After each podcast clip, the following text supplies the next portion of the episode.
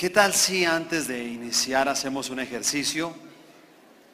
Quiero que por favor usted pueda escoger a una sola persona que tenga a su lado. Escójala, escójala ahí. No para casarse, solamente es escogerla, ¿sí? Sí, porque los solteros dicen, ay, menos mal. No, es para otro tipo de ejercicio. Entonces usted va a hacer lo siguiente. Usted va a mirar a esa persona fijamente a los ojos sin decirle nada. No le diga nada, mírela fijamente a los ojos.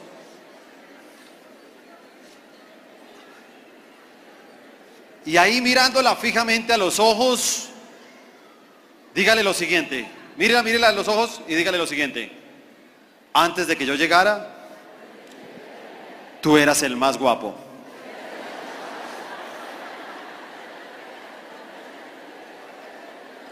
¿Cuántos lo creen?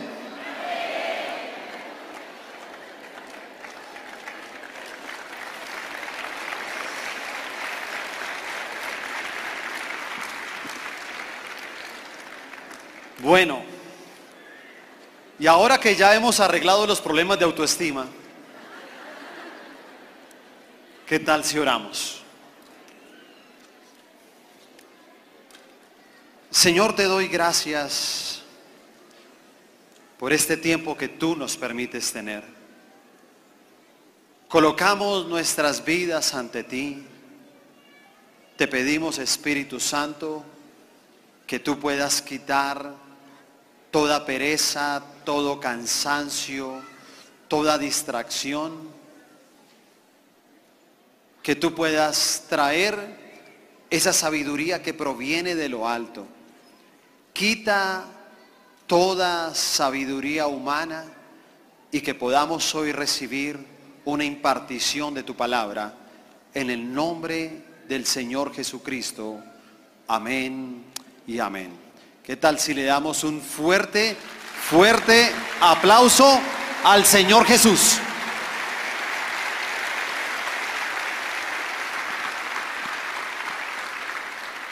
Bueno, en esta mañana quiero compartir con ustedes un tema que tiene como título Conectados con el Señor.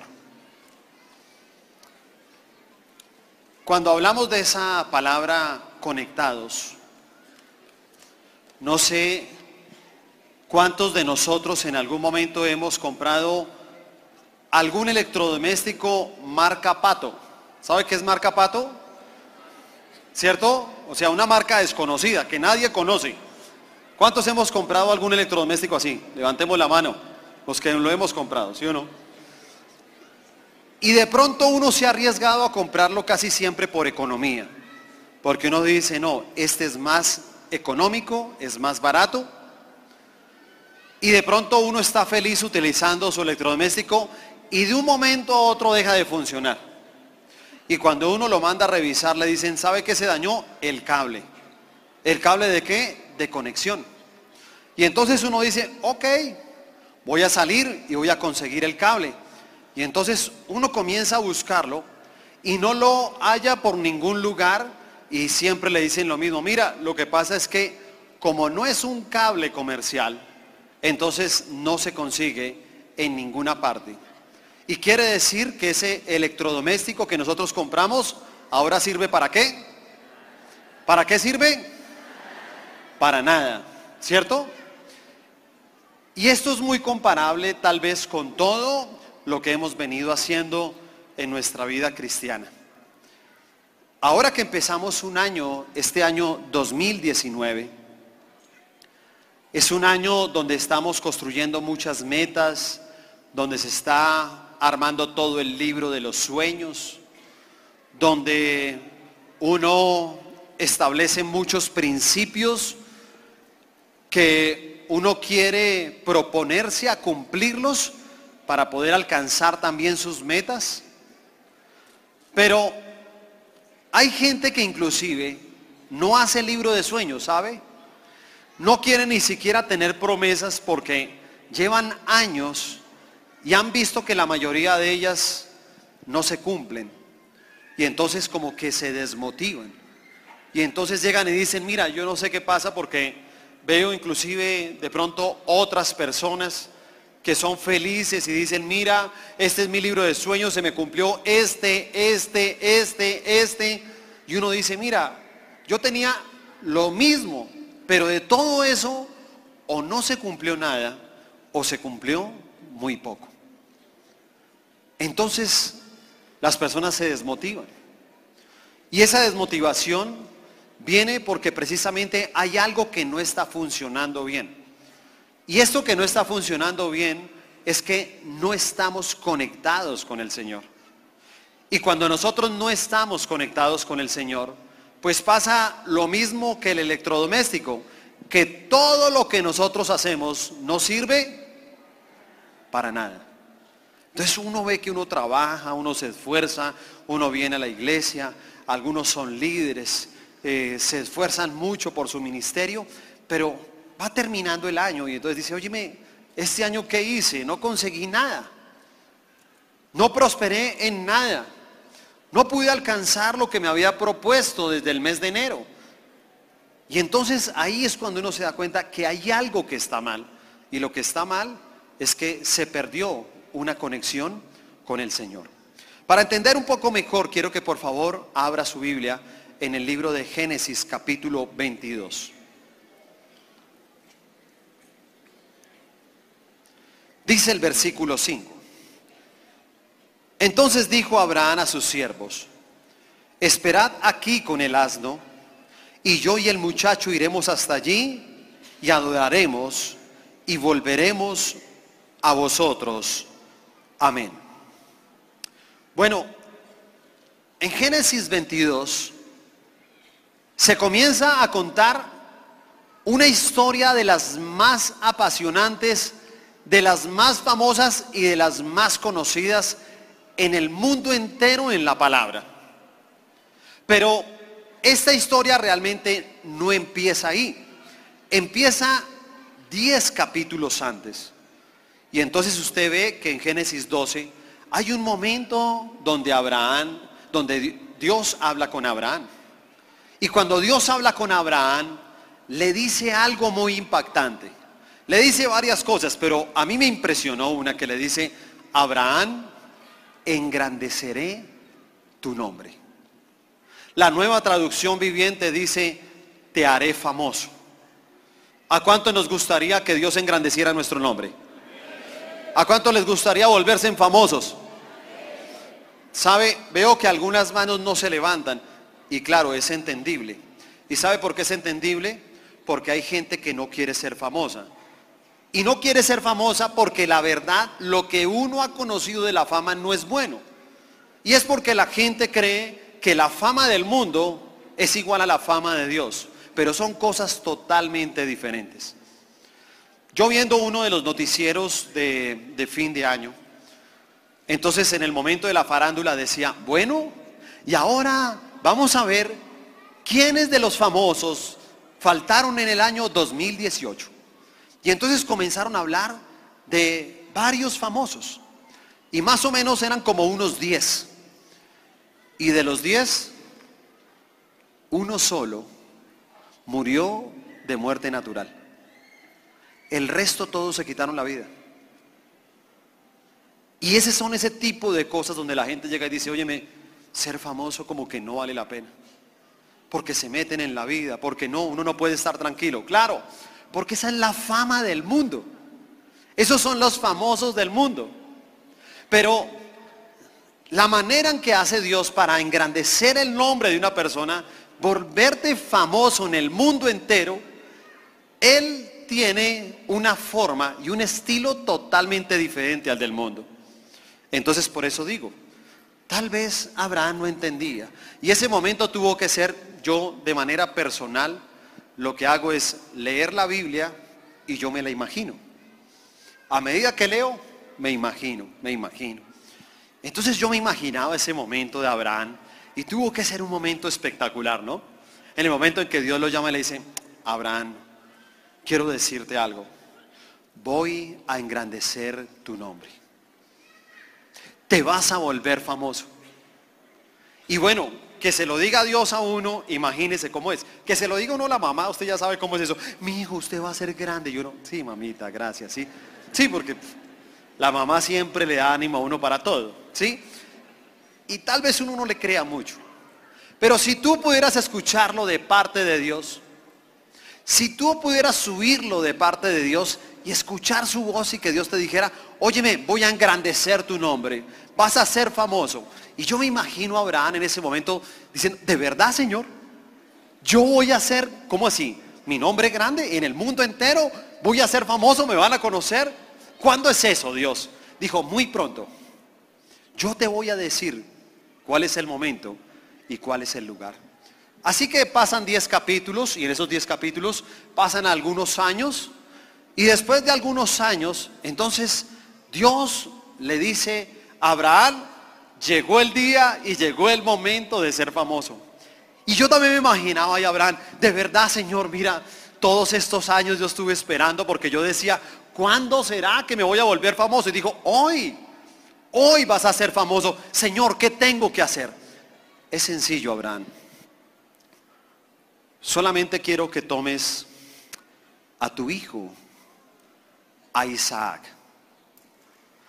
el único que tienes, al que más amas, y que vayas al monte Moriab y lo ofrezcas en sacrificio vivo para mí.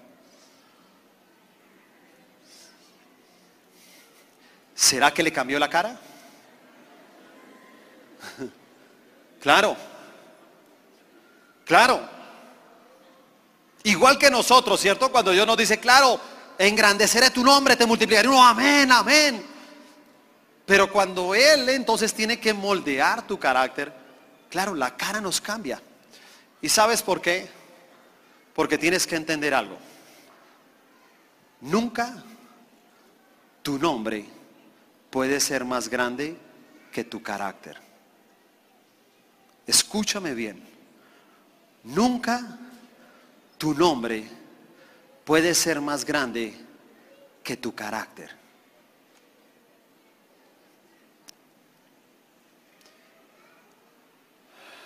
¿Ha conocido a alguien que usted admiraba mucho y lo defraudó? Es triste. Yo hace muchos años escuchaba a dos cantantes cristianos muy conocidos. Y yo cuando los escuchaba, les confieso, yo iba hasta el cielo y regresaba. Y yo decía, óyeme, cantan, qué, qué talento, qué dones los que tienen estos cantantes. Esto es espectacular. Y como todo, yo decía, ojalá algún día los pueda conocer. Y ya cuando logré ser pastor y comienzo a conocer más personas, Tuve el privilegio de acercarme a ellos. Y quiere que les diga algo. Increíblemente, ese par de cantantes, él un hombre, ella una mujer, uno y uno. La verdad, el concepto que yo tenía sobre ellos se me fue al piso. ¿Y sabes por qué se me fue al piso? Porque eran prepotentes. Entonces siempre eran con, ay no, no, ahorita no, no sé qué, sáquenme estas personas de acá, que esta gente no esté aquí. Y hablaban así, que esta gente no esté aquí. Y yo decía, increíble, que estas personas que son tan famosos, tan conocidos, su carácter todavía no sea moldeable. Entonces son personas que la verdad lo desilusionan aún. Y saben que muy seguramente pues no, lógicamente uno nunca le va a desear el mal a nadie, mucho menos. Pero pues uno duda mucho de que tal vez esto tenga continuidad por muchos años. A menos de que Dios tenga que tratar con ellos de otra manera. Pero ese es Dios. Esa es la manera que Él lo hace.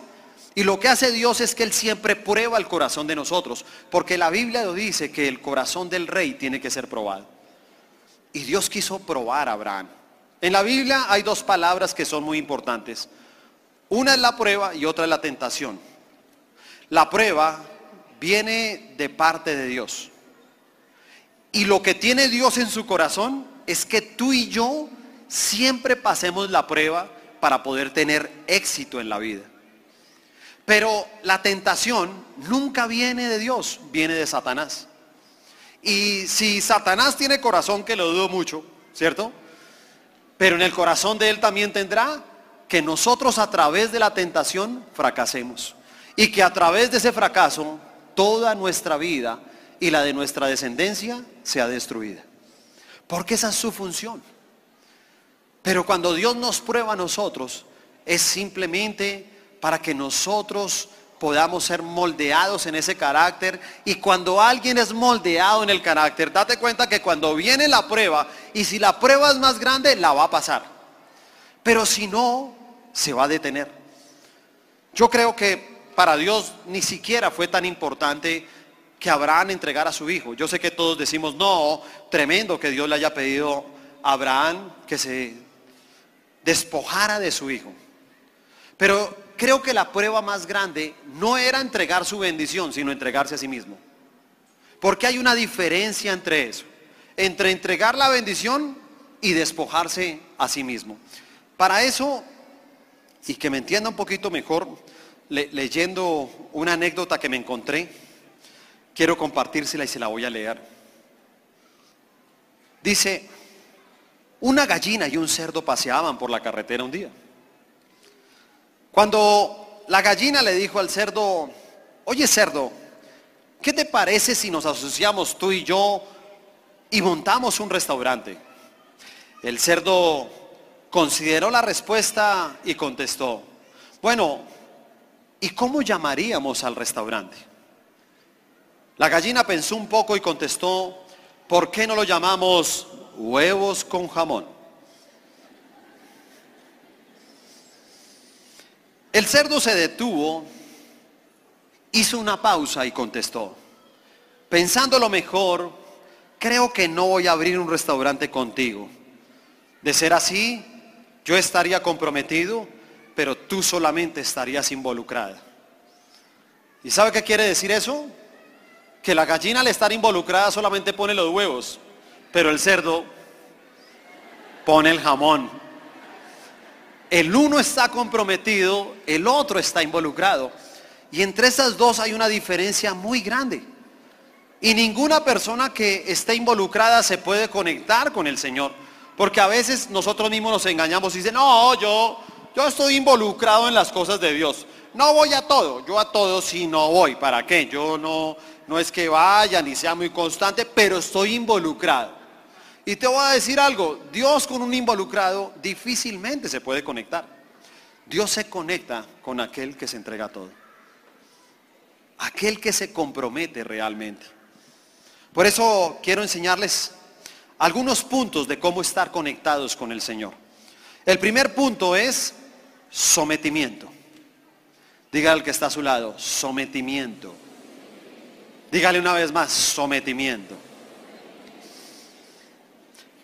Génesis 22, ahí el versículo 1 y 2 dice, aconteció después de estas cosas que probó Dios a Abraham y le dijo, Abraham, y él respondió, heme aquí.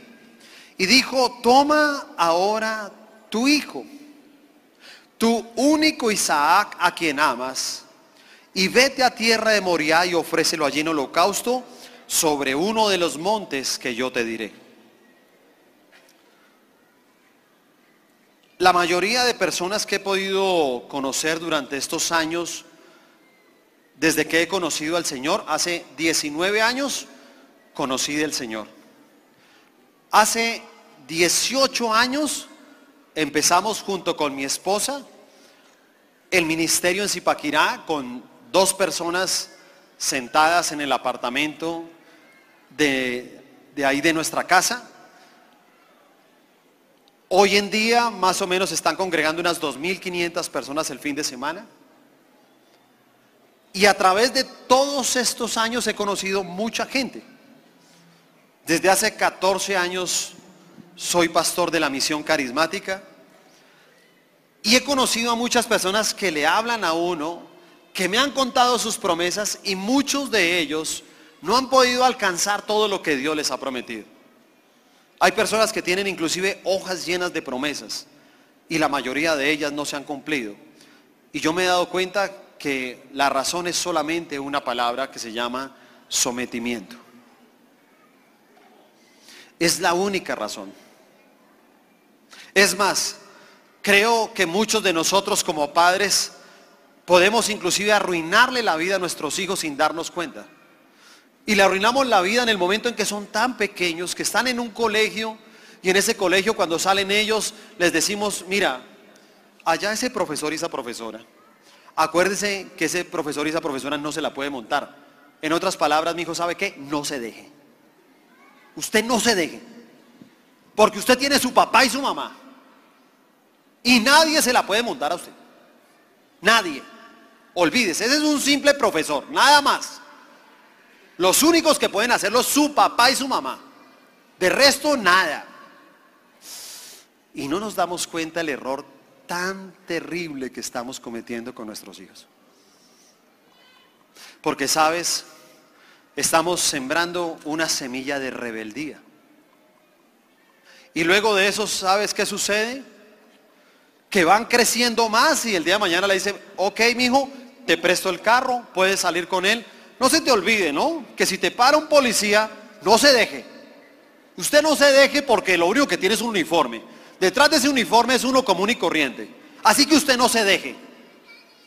Y es increíble el daño que les hacemos. Porque hay algo que aborrece Dios y es la rebeldía. Por la rebeldía entró el pecado original al mundo por la rebeldía. Quiero que me entienda algo. Dios nunca se conecta con un rebelde. Dios nunca se conecta con un rebelde. Jamás. Tal vez haya personas que piensen de otra manera, ¿no? Y puedan pensar, ah, no, yo hago lo que quiero como yo quiero y Dios me acepta así. No. Dios te puede aceptar, pero conectarse, comunicarse, engrandecer tu nombre, hacer cosas importantes contigo, no creo. Es más, inclusive el sometimiento es algo que lo han mostrado como un sinónimo de debilidad. Entonces siempre, aún nosotros como cristianos hemos sido víctimas de eso. Y a veces, no sé, tipo 9, 10 de la noche, va saliendo uno de la casa y en la casa, eh, ¿para dónde vas? Eh, voy para, para velada. ¿Para velada? Ah, perdón. Se me olvidaba que su pastorcito lo llamó a velada. Corra para donde su pastorcito. Vaya a ver su pastorcito a ver qué le dice. Porque como usted todo lo que le diga a su pastorcito, su líder, y entonces se burlan de uno como si estuviera uno sometido a una persona, fuera algo que signifique debilidad. Pero déjeme enseñarle algo. El sometimiento no es debilidad. El sometimiento es solamente quiere decir que tus dones y tus talentos están bajo control. Esa es la diferencia entre el mundo y las cosas de Dios. En el mundo nadie te controla. Tú puedes hacer con tu nombre lo que quieras. Nadie te domina, nadie te dice no. Pero la manera en que Dios lo hace es muy diferente. Inclusive hay consejos que algunas veces me piden los papás y me dicen, eh, pastor, eh, este año ya mi hijo entra a 11. Y yo no sé, yo quería pedirte a ti como un consejo, ¿qué te parece a ti si mi hijo va a prestar servicio o no? ¿Crees que deba ir? Y yo le digo, pues si se lo pueden llevar ya. Así no haya acabado 11. Y alguien me dirá, uy, pastor, ¿cómo se le... No, es que usted no conoce a ese muchacho. Ese muchacho es rebelde. Y nunca el papá y la mamá se dieron cuenta que el día que le dijeron que no se dejara del profesor, ese día quedó la semilla de rebeldía. Y es la misma semilla que tiene hoy en día que no deja que se someta a su papá y a su mamá. Entonces tiene que ir a algún lugar donde le enseñen la palabra sometimiento. Y esa prestada de servicio es buena. Porque desde que llega ya, ¿sí o no? Porque es que el que es rebelde tiene su estilo, ¿sí o no? Entonces, ¿qué? Entonces me toca peluquearme porque ustedes dicen, ah, no quiere papito, no quiere, venga para acá, le digo, sí, y lo van sentando ahí y le pegan su calviada. Y después de eso, a mí no me gustan las lentejas. Ah, no le gustan las lentejas. Venga para acá y se las come todas, ¿sí? Y por eso lo que hacen con los muchachos, lo más fuerte de prestar servicio son los tres primeros meses. ¿Sabe por qué? Porque en esos tres primeros meses le sacan la leche. Todos los días, todos los días, todos los días, para enseñarle solamente una palabra que se llama sometimiento. Y después de los tres meses ya lo dejan salir, le dan su primera salida. Y ese día el chico eso se va todo emocionado y dice, no le voy a decir nada a mi mamá, le voy a caer de sorpresa. Y allá llega a la casa, hola mamita, ay mi chinito, ¿cómo está? No sé qué, ¿por qué no avisó? ¿Por qué no dijo nada preciso? Hice lentejas. ¿Sí o no? Y el chino apenas es, no, sírvame esas lentejitas, mamitas ricas que usted hace.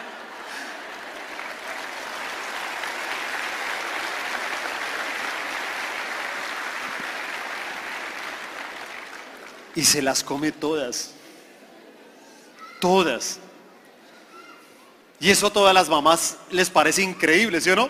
Y al otro día se levanta y... Mi hijo, ¿quién tendió esa cama? Yo. No, no, en serio. ¿A quién metió por la ventana? ¿Sí o no? Que no lo cree. Es una mamá que duró, imagínense, 15 años diciéndole a un muchacho que tendiera la cama. Nunca lo hizo. Hasta que aprendió la palabra sometimiento. Lo segundo, separación. Versículo 5. Entonces dijo Abraham a sus siervos, esperad aquí con el asno y yo, y el muchacho iremos hasta allí y adoraremos y volveremos a vosotros. Cuando Dios le dice eso a Abraham, usted se dará cuenta que Abraham fue un hombre sometido. Y usted lo reconoce porque Abraham nunca preguntó por qué ni para qué. Nunca lo dijo. Nunca le hizo un reclamo a Dios. Él simplemente obedeció. Dios habló, lo vio como una autoridad y se sometió a la autoridad y lo hizo a través de su palabra. Pero luego se lleva dos siervos para llevar a su hijo tres días de camino al monte Moriah. Y cuando ya llegaron a la falda de la montaña, a mí me pareció curioso algo que yo lo había leído y no me había dado cuenta. Y dice que le dijo a los siervos que lo esperaran ahí. Y yo dije, no, esto sí no tiene sentido. ¿Para qué se lleva a dos siervos? ¿Para qué dejarlos ahí? No, lo más difícil era subir la montaña. Los siervos servían para subir la montaña y fuera de eso para ayudar a hacer el altar del sacrificio. Tocaba colocar todas las piedras, la leña. Los siervos inclusive podían ayudar porque en algún momento se le podía meter su chuki por ahí a Isaac, ¿sí o no? Su espíritu de rebeldía apenas le dijeran, eh, papi, ¿quién es el sacrificio? Tú. Ah, no, yo no quiero. Y pum, salía corriendo. Así que los siervos también servían por si en algún momento él quería rebelarse, pues de pronto lo podían sujetar.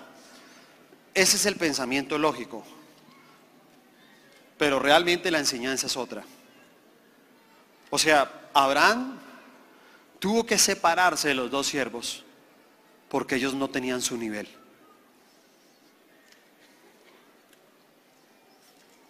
Tú tienes que entender que en este año 2019 Dios ha preparado para cosas para ti grandes y poderosas.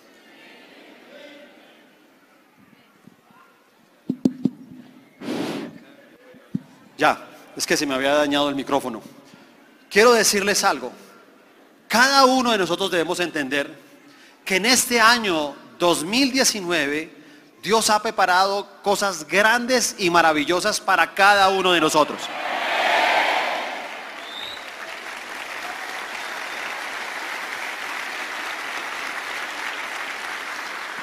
Todas las cosas grandes están a otro nivel.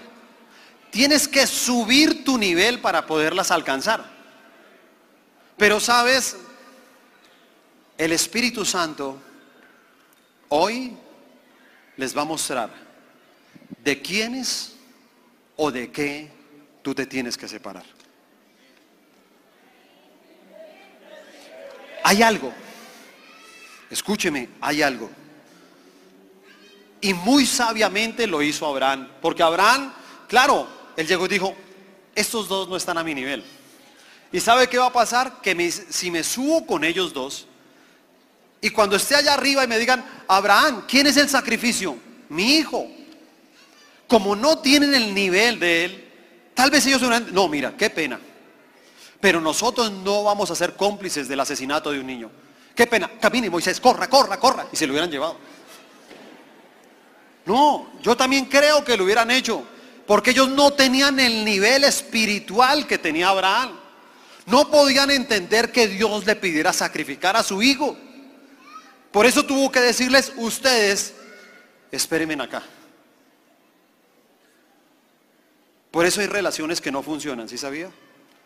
Por eso es que uno le aconseja a aquellos que son solteros que siempre busquen personas que estén a su nivel. Porque si no están a su nivel es lo que se llama yugo desigual. Y eso no funciona, porque mientras que uno quiere subir a un nivel, el otro quiere estar en el mismo lugar o quieres bajar. Mientras que el uno dice, óyeme, ¿por qué no compramos un apartamento más grande? El otro dice, pero luego, ¿qué tiene este? Si no es que le dice, ¿y por qué más bien no vamos para uno que es allí, que es más chiquito, pero es más barato? Claro, porque ese es su nivel. Y cada uno tiene que ver cuál es su nivel. Para que me entienda un poco, yo fui concejal en Zipaquirá durante dos periodos, ocho años.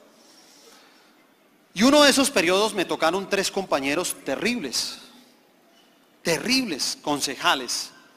Eran hombres que estaban acostumbrados a ser vulgares. Y si uno no estaba de acuerdo con lo que ellos decían, entonces decían improperios, se metían con tu vida personal, familiar, todo. Y en una de esas discusiones en que no estuve de acuerdo con ellos, los tres comenzaron a tratarme con vulgaridades, con todo. Yo dejé que terminaran y en un momento levanté la mano y le dije, presidente, discúlpeme, me da la palabra, me demoro 30 segundos, solamente 30 segundos. Entonces el presidente me dijo, claro, concejal Sandro, tiene la palabra. Entonces le dije, no, mire, es a los compañeros que me acaban de insultar. Solamente quería decirles algo. Quería decirles que yo no puedo contestarles porque yo no me puedo bajar a su nivel. Y decirles algo más. El día que ustedes quieran hablar conmigo, se tienen que subir a mi nivel. Muchas gracias, presidente.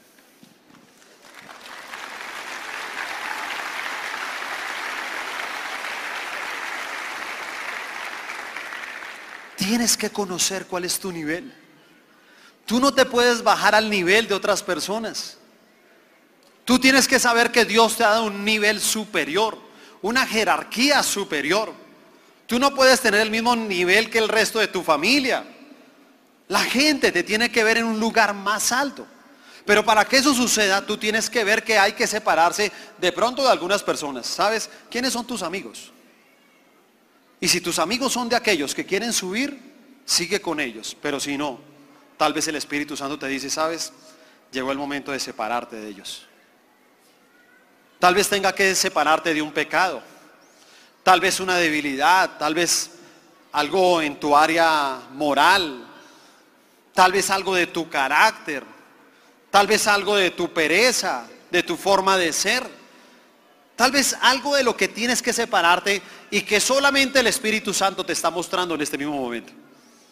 Porque es una decisión que tenemos que tomar si queremos alcanzar otro nivel. Difícilmente se puede uno conectar con el Señor si uno no ha hecho separación. Hay que separarse. Si tú no te separas, no te conectas con el Señor. Lo tercero, lo tercero es sacrificio. Versículo 9 y 10. Y cuando llegaron al lugar que Dios le había dicho, edificó allí Abraham un altar y compuso la leña, y ató a Isaac su hijo y lo puso en el altar sobre la leña. Y extendió Abraham su mano y tomó el cuchillo para degollar a su hijo. Qué escena, ¿no?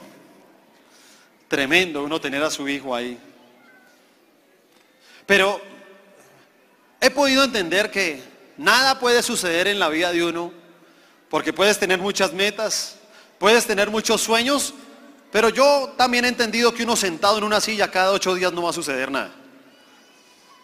No va a suceder nada. Siempre nos va a tocar hacer algo. Y Abraham le tocó él mismo hacer el altar, la leña, amarrar a su hijo y disponer su corazón para sacrificar a su hijo.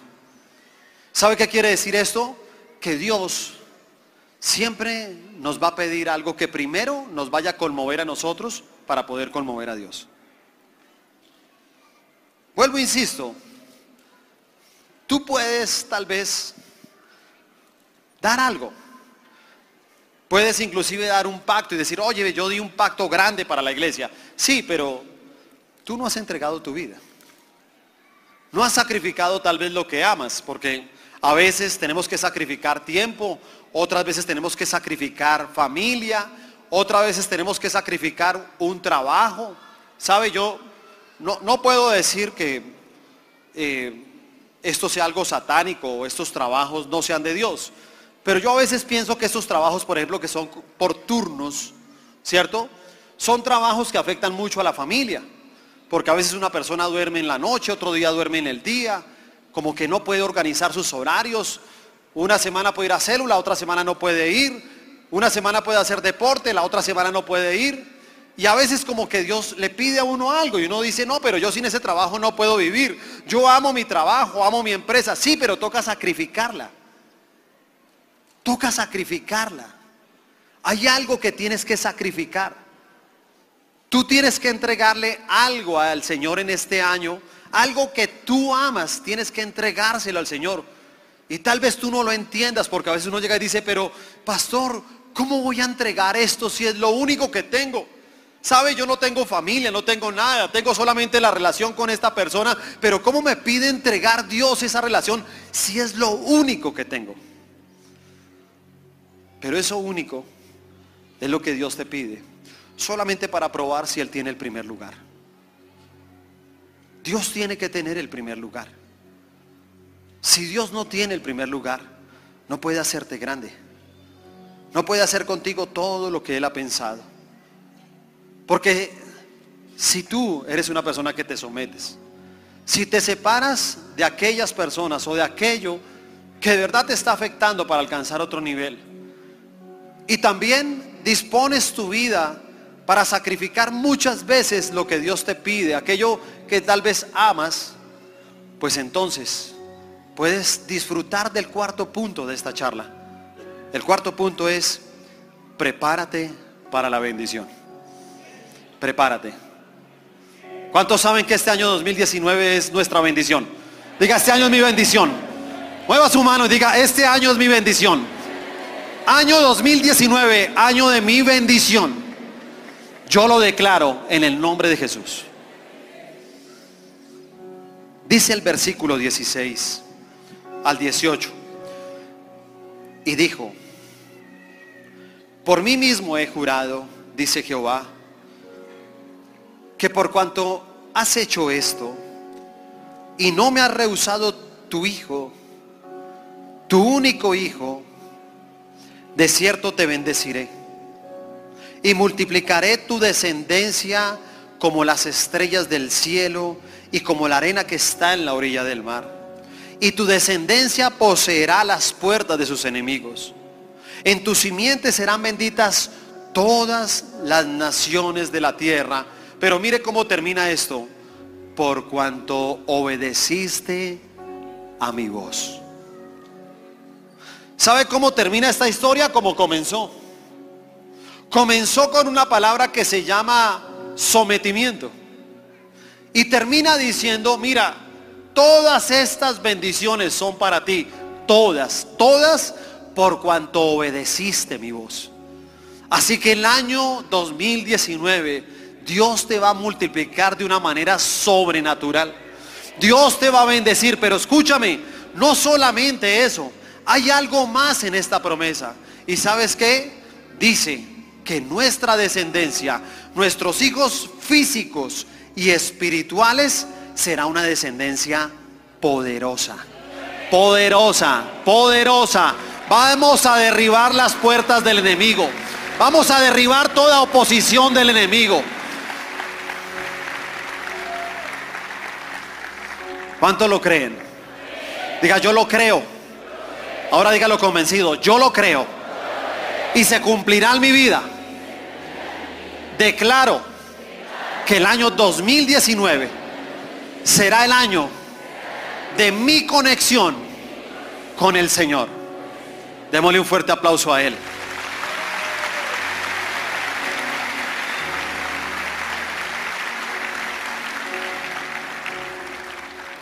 ¿Qué tal si nos colocamos de pie para orar?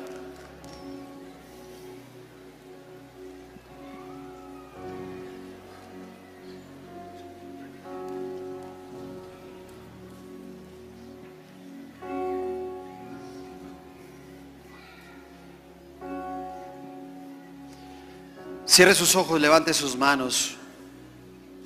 Señor, te damos gracias por tu palabra. Gracias Espíritu Santo, porque has sido tú quien la trajo a este lugar.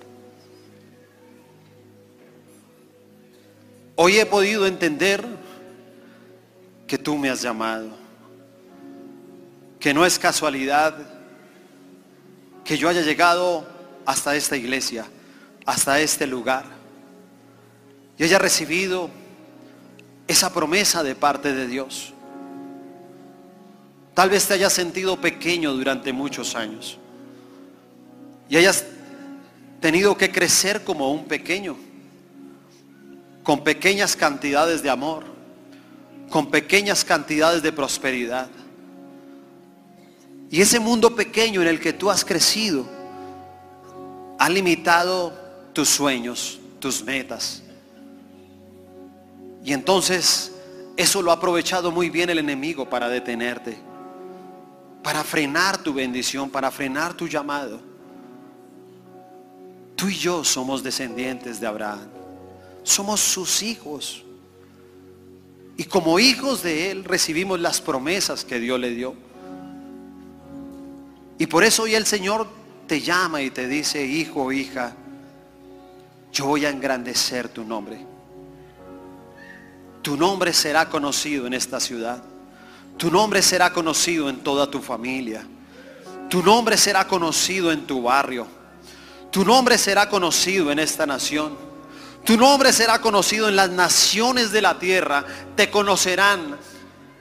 Te conocerán porque yo te he escogido para cosas grandes y te he dado dones y talentos para que puedas aprovecharlos y puedas entender que si están bajo mi control, entonces vas a tener éxito en todo lo que hagas. Solamente te pido sometimiento. Dile, Señor, perdóname si en algún momento he permitido que este espíritu de rebeldía esté sobre mi vida. Perdóname si en algún momento sembré esa semilla sobre mis hijos, sobre mis discípulos. Perdóname, Señor. Porque ahora entiendo que la rebeldía me ha desconectado de ti. He entendido que tú nunca te conectas con un rebelde porque tú aborreces la rebeldía. Pero este año me voy a someter a ti, Señor. Me voy a someter a tu palabra. Me voy a someter a toda autoridad que tú hayas establecido sobre la tierra. Pero también el Espíritu Santo te está mostrando en este momento de quiénes o de qué te tienes que separar.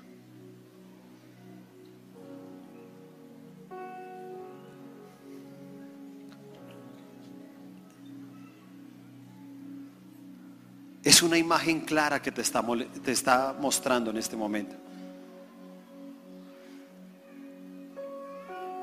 Y tal vez duela. Y a veces de lo que nos tenemos que separar es algo que amamos. Así sea malo. Yo sé que tú me dirás, no, yo, yo no amo la maldad, pero sabes, hay cosas malas que uno sigue amando. Y si no nos separamos de ellas, no vamos a poder ser usados por Dios. Así que vamos a tener que sacrificarlas. Y hay cosas buenas que vamos a tener que sacrificar. Porque uno dirá, óyeme, ¿qué de malo tenía Isaac? Nada. Pero Dios quería probar precisamente a Abraham. Así como muchas veces nos tiene que probar a nosotros para ver si Él ocupa el primer lugar. Y cuando tú hagas todo eso, prepárate para la bendición. Prepárate porque tal vez cuando tú sientas que todo está perdido, te pasará lo mismo que Abraham cuando llegó el ángel y le dice a Abraham, no lo hagas, no lo hagas. Y Abraham decía, me lo pidió mi Señor, ¿tú quién eres? Y él decía, soy un ángel. Él me ha enviado a decirte que no lo hagas, que solamente estaba probando tu corazón, que estaba moldeando tu carácter. Y quiero decirte, Abraham, a través de esto que ha sucedido, serás famoso. El Señor engrandecerá tu nombre. Te multiplicará como las estrellas del cielo y como la arena del mar. Y toda tu descendencia será tan poderosa que derribará cualquier puerta que ponga el enemigo delante de ellos. Así que dale gracias a Dios. Dile Señor, gracias. Gracias por tu palabra. Gracias porque yo sé que esta palabra se volverá una realidad en mi vida. Hoy quiero bendecir, Señor, tu iglesia, a cada miembro de familia aquí representada, aún a los que no vinieron, aún a los que no son cristianos, que la bendición los alcance, que esta palabra que tú nos has dado se vuelva realidad en nuestras vidas en este año 2019. Te amamos, te bendecimos, te damos a ti, Señor, toda la gloria y toda la honra en el nombre de Jesús. Amén y amén. Dios les bendiga, Dios los guarde.